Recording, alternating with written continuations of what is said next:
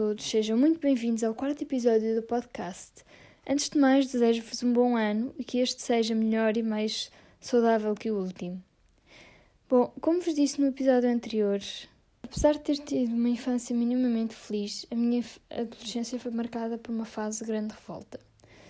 Bom, mas esta revolta foi diminuindo e com o tempo percebi que para estar bem tinha que aceitar que tinha um problema e que este problema uh, me iria acompanhar a vida toda.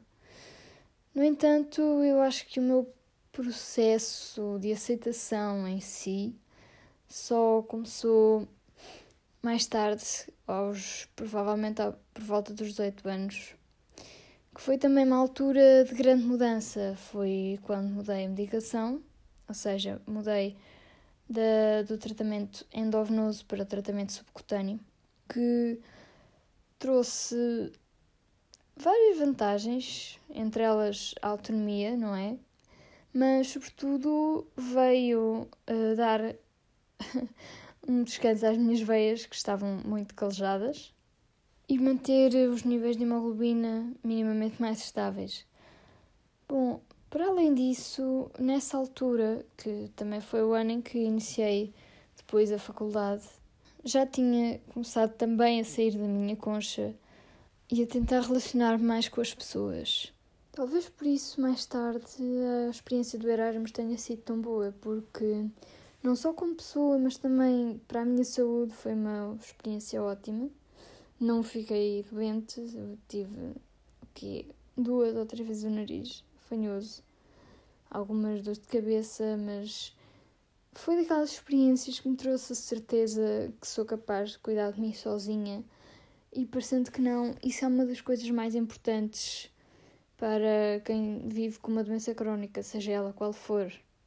Além disso, conto pelas mãos as vezes em que nestes 10 anos tive alguma infecção. Houve uma grande diminuição de sintomas que passavam por dores no corpo, febre, vômitos, etc. E hoje em dia, se tiver uma infecção, o único ou o sinal mais detectável que tenho é o excesso de expectoração. Mas, dados clínicos à parte, o tentar responder à pergunta quem sou eu é um processo dura a vida toda, porque nós estamos em constante evolução, estamos em constante mudança e muitas vezes levamos muito tempo a reconhecer a mudança como algo positivo. Pelo menos foi o que me aconteceu. Resisti sempre muito às mudanças, muito mesmo, e digamos que isso trouxe-me alguns dissabores. Mas todos eles foram lições importantes que me trouxeram até este momento, até onde eu estou aqui e agora. Os momentos maus uh, fazem parte do processo e vão continuar a existir a questão é sabermos transformar os momentos bons e não nos deixarmos intimidar pelas circunstâncias. Assim, posso dizer-vos que responder à pergunta quem sou eu é um desafio diário. Para toda a gente, sim, e sobretudo ainda mais quando temos uma patologia crónica, porque muitas vezes a tendência é verem-nos como a patologia e nós não somos a nossa doença, sabem? Nós somos pessoas e ao ser pessoa há vários papéis que vou desenrolando ao longo da vida. Neste momento eu defino-me como escritora, tradutora, revisora, artesã, mas sobretudo sou mulher.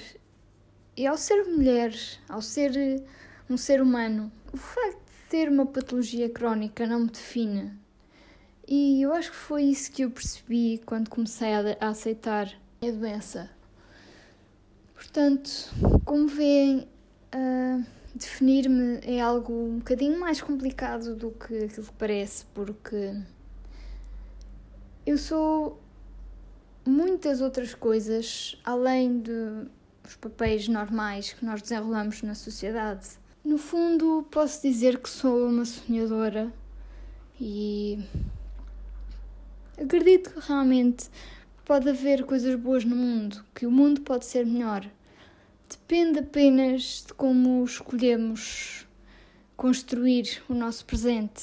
E neste momento eu escolho ser feliz.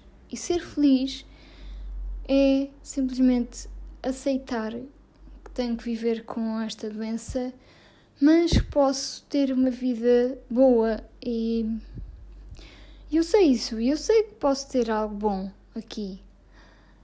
Mas isso depende apenas da maneira como eu vou construir o meu dia a dia e como eu vou interagir comigo mesma.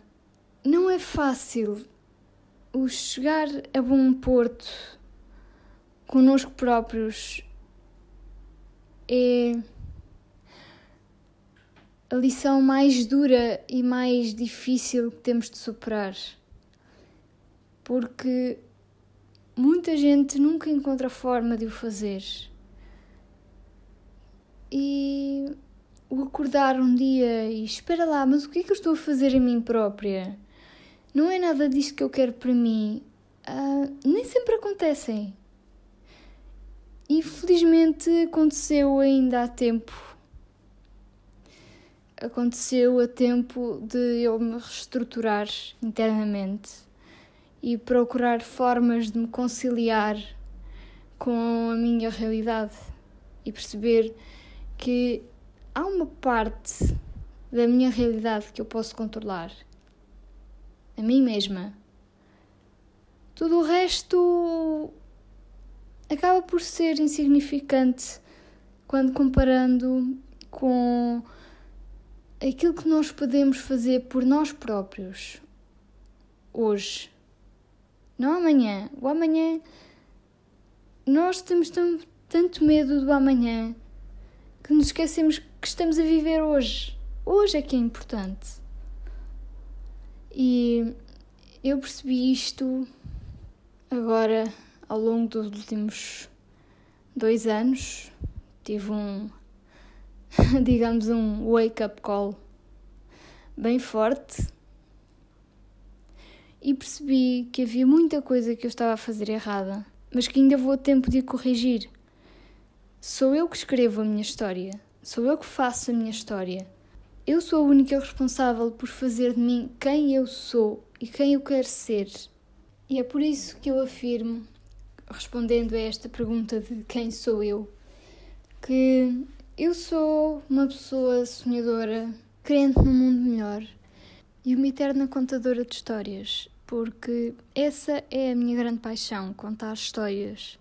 Sobretudo porque acredito que a palavra escrita tem um grande poder sobre a maneira como nós pensamos e como nos desafiamos a nós próprios.